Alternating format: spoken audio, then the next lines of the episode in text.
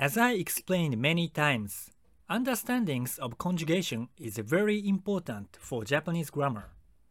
Adjectives and verbs have conjugation, and verbs can be divided into three groups, which are u verb, ru verb, and irregular verb, as we already learned. Actually, there are several ways how to classify a verb into three groups. It could be confusing if you already know some of the ways.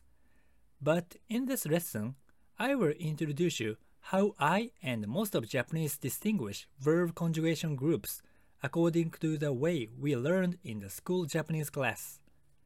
You don't need to memorize or follow this way.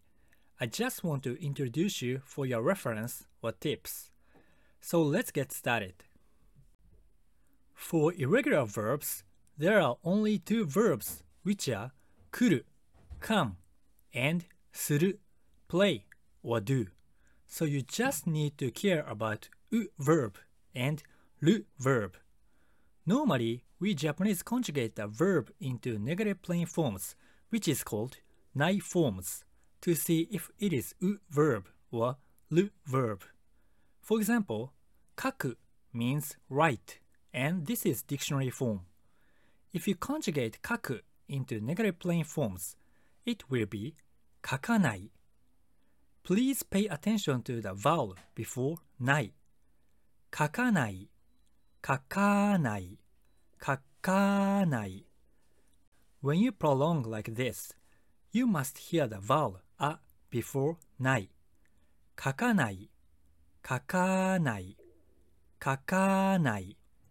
In this case, verb conjugation group will be u verb. One more example for u verb. Hashiru means run, and this is dictionary form. If you conjugate hashiru into negative plain forms, it will be hashiranai, hashiranai, hashiranai, hashiranai. You can hear vowel a before nai, right? Hashiranai, hashiranai, hashiranai.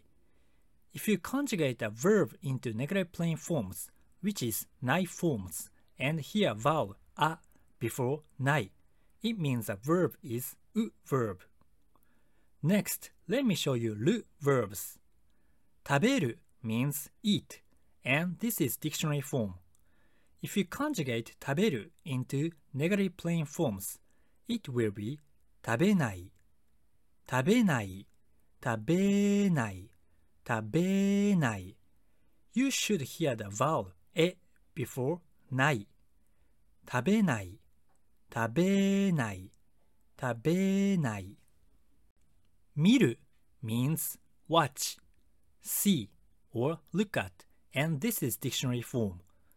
If you conjugate 見る into negative plain forms, it will be 見ない、 見ない、見ない、見ない。You should hear the vowel e before ない。見ない、見ない、見ない。If you conjugate a verb into negative plain forms, which is ない forms, and hear vowel e or i, it means a vowel is る verb. This is a common way we Japanese native speakers use to distinguish verb conjugation groups. Let me wrap up this lesson. You can tell whether a verb is a u verb or ru verb by conjugating the verb into negative plain forms, which is nai forms. If you can hear the vowel a before nai, it is a u verb. If you can hear the vowel either e or i before nai, it is a ru verb. This is how we Japanese usually distinguish verb conjugation groups. How was this lesson? Again, you don't need to follow this method as long as you understand the classification of verbs. Verbs conjugate under many expressions, typically tense, if it is present tense or past tense, and also whether it's polite forms or plain forms. Understandings of conjugation is basis of Japanese learning, and also key factor for success. I hope you got some tips through this lesson. In this radio, I'm giving you some tips about Japanese grammar. Thank you for listening and enjoy your study.